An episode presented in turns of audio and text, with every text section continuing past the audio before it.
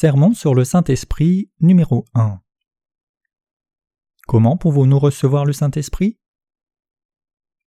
Jean 7, versets 37 à 39 Le dernier jour, le grand jour de la fête, Jésus se tenant debout s'écria Si quelqu'un a soif, qu'il vienne à moi et qu'il boive. Celui qui croit en moi, des fleuves d'eau vive couleront de son sein, comme dit l'Écriture. Il dit cela de l'Esprit que devaient recevoir ceux qui croiraient en lui, car l'Esprit n'était pas encore donné parce que Jésus n'avait pas encore été glorifié.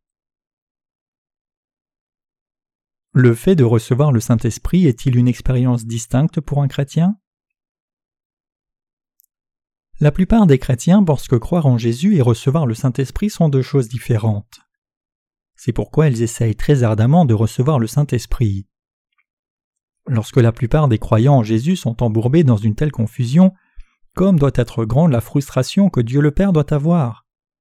La seule façon pour eux d'échapper à une telle confusion, c'est de connaître clairement l'évangile de l'eau et de l'esprit et d'y croire. Jésus a dit en Jean 7, verset 38 Celui qui croit en moi, des fleuves d'eau vive couleront de son sein, comme dit l'Écriture. Les mots, comme dit l'Écriture, signifie que quiconque croit en l'évangile de l'eau et de l'esprit peut recevoir le Saint-Esprit. Le Saint-Esprit demeure dans les cœurs de ceux qui croient que Jésus-Christ est venu sur cette terre par l'eau et l'esprit, et qu'il a sauvé les pécheurs de leurs iniquités. Lorsque quelqu'un connaît et croit l'évangile de l'eau et de l'esprit, le Saint-Esprit s'écoule alors dans son cœur comme un fleuve. Jésus a dit que quiconque a soif doit venir à lui et boire. Ceux dont les cœurs sont remplis par le Saint-Esprit qui coule comme un fleuve sont ceux qui ont reçu cette incroyable et véritable bénédiction consistant à croire dans l'évangile de l'eau et de l'esprit. Ainsi, le Saint-Esprit ne vient pas comme une expérience distincte pour ceux qui croient en Jésus, comme dit l'Écriture. Ceux qui cherchent sincèrement à recevoir l'Esprit Saint croient que s'ils peuvent seulement prier ardemment et aveuglément, il pourrait alors descendre sur eux. Mais une telle foi n'a rien à voir avec le véritable évangile qui nous permet de recevoir le Saint-Esprit donné par Jésus. Penser que quelqu'un puisse recevoir le Saint-Esprit donné par le Seigneur tout en rejetant ou ignorant l'évangile de l'eau et de l'esprit est erroné. Sans croire en l'évangile de l'eau et de l'esprit donné par Jésus, nous ne pouvons recevoir l'esprit de Dieu. Nous ne pouvons l'acheter comme nous achetons des biens matériels avec de l'argent. Le Saint-Esprit vient sur nous comme un don uniquement lorsque nous croyons dans l'évangile de l'eau et de l'esprit. Pourquoi les gens sont-ils incapables d'avoir le Saint-Esprit demeurant dans leur cœur même s'ils croient en Jésus? La réponse à cette question se trouve dans l'évangile de l'eau et de l'Esprit donné par le Seigneur. La raison expliquant pourquoi la chrétienté est devenue aussi embrouillée, c'est que plusieurs ont mal compris le fait que le Saint-Esprit soit descendu sur les apôtres le jour de la Pentecôte, comme décrit en acte 2. La plupart d'entre eux pensent que les apôtres ont reçu la plénitude du Saint-Esprit suite à leur prière ardente.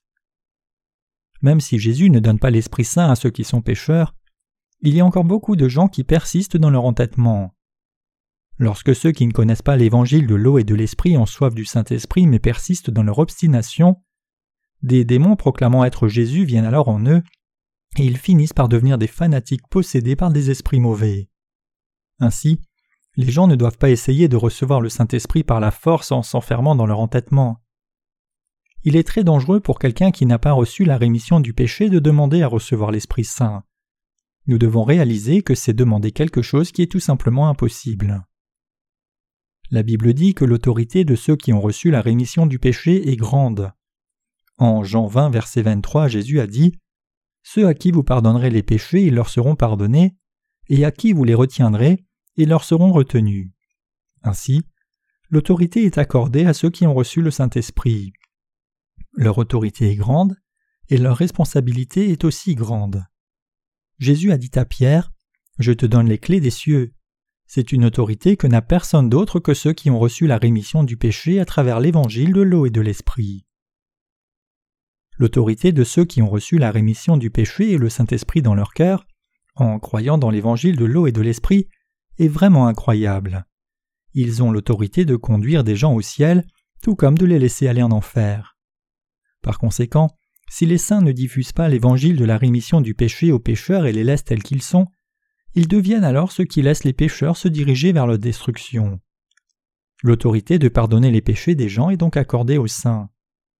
Nous offrons nos actions de grâce à Dieu pour nous avoir guidés par l'évangile de l'eau et de l'esprit qui nous permet de recevoir le Saint-Esprit. Nous avons reçu le Saint-Esprit en croyant au baptême de Jésus et au sang de la croix comme la rémission de nos péchés l'évangile de l'eau et de l'esprit est le seul véritable évangile qui permet aux gens de recevoir le Saint-Esprit.